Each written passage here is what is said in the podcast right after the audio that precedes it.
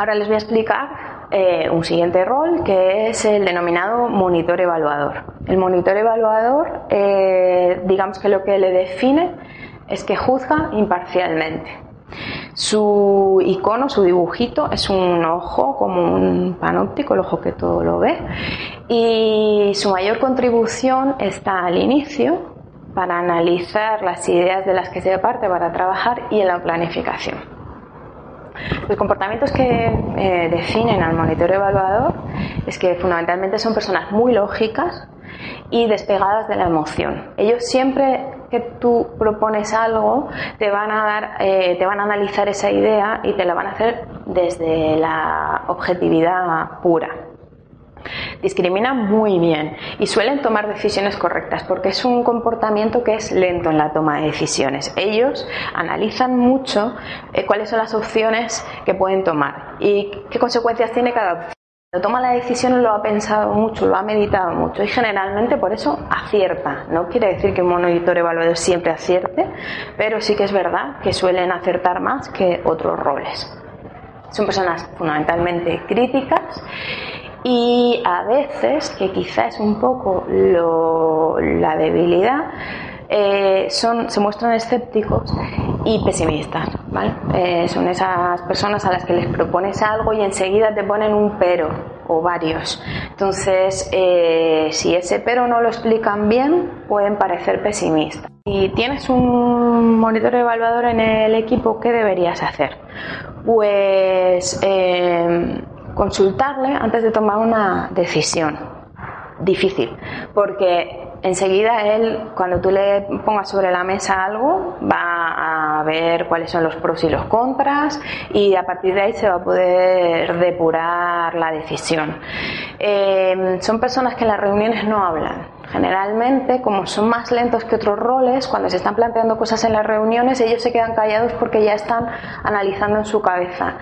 Ese análisis hay que conseguir que lo saquen, porque muy probablemente si están en un equipo numeroso, no, no lo van a sacar, lo van a sacar en la intimidad. Y esto a nosotros pues no nos va a venir bien, porque si queremos tomar una decisión de equipo sobre algo, eh, necesitamos que todos los miembros del equipo estén conformes con la decisión final y tengamos la certeza de que la van a llevar a cabo. Pero si en la reunión tenemos nueve personas de diez que están de acuerdo y una que no lo está, que no verbaliza además por qué no lo está, y cuando termina la reunión lo que hace es criticar lo que se ha hablado en la reunión con los otros miembros del equipo, lo único que va a hacer es desestabilizar. Con lo cual, si nosotros somos responsables de un equipo, tenemos que hacer que hablen. Y para hacer que hablen hay que darles su tiempo y hay que hacerles preguntas. Preguntas objetivas, porque ellos lo son, entonces buscan objetividad. Pues eh, te veo muy callado, mm, ¿qué es lo que estás pensando? Seguro que van a sacar, van a aflorar un montón de cosas que los, los, otros miembros del equipo no habían visto y eso va a hacer que al final la decisión final sea mucho mejor y al final todo el mundo salga de acuerdo y ponga en marcha lo que se haya decidido. Es una persona que solo va a comprar lo razonado. Si tú quieres plantearle algo, va a tener que ser razonado. No le vas a poder decir un porque yo lo digo o un porque sí, sino que va a necesitar una explicación de por qué algo se puede hacer, de por qué algo no se puede hacer o tenemos que ponerlo en marcha entre todos. Y em, como no son muy entusiastas en su comportamiento, si ese entusiasmo no se entiende, esa falta de entusiasmo no se entiende, eh, puede ocurrir que les desautoricemos por poco entusiastas y eso generalmente lo que hace es eh, volverles más hacia adentro y hacer que contribuyan menos con, su rol. Para ser un buen ejemplo de monitor evaluador, eh, tendrás que tener en cuenta que como eres una persona analítica y ese análisis lo haces siempre desde la objetividad, para poder explotar eh, las virtudes, es importante saber cuándo hagas la crítica. No siempre las críticas son necesarias y no siempre las críticas son adecuadas. Entonces es importante saber cómo y cuándo la haces. Ofrece una opinión eh, equilibrada, digas porque sí o porque no, sin más. Justifícalo, explícalo para que el equipo te entienda y no asuma eh, tu comportamiento como pesimismo, sino como un análisis que tiene un fundamento Eh, y bueno, pues eh, efectivamente justifica las explicaciones para no caer en pesimista, como decía ahora mismo, y acepta las preguntas.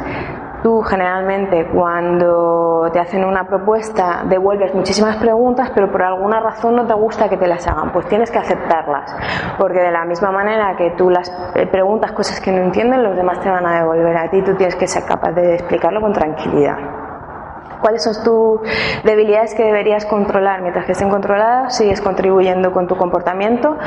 Es, por supuesto, ser crítico es tu comportamiento que más contribuye, pero sin desagradar. Si haces una crítica, tiene que estar justificada y bien expuesta. Y no reacciones porque, eh, negativamente porque sí, no tiene sentido, eso no contribuye, eso solo va en detrimento del equipo y de tu propia persona, de hecho.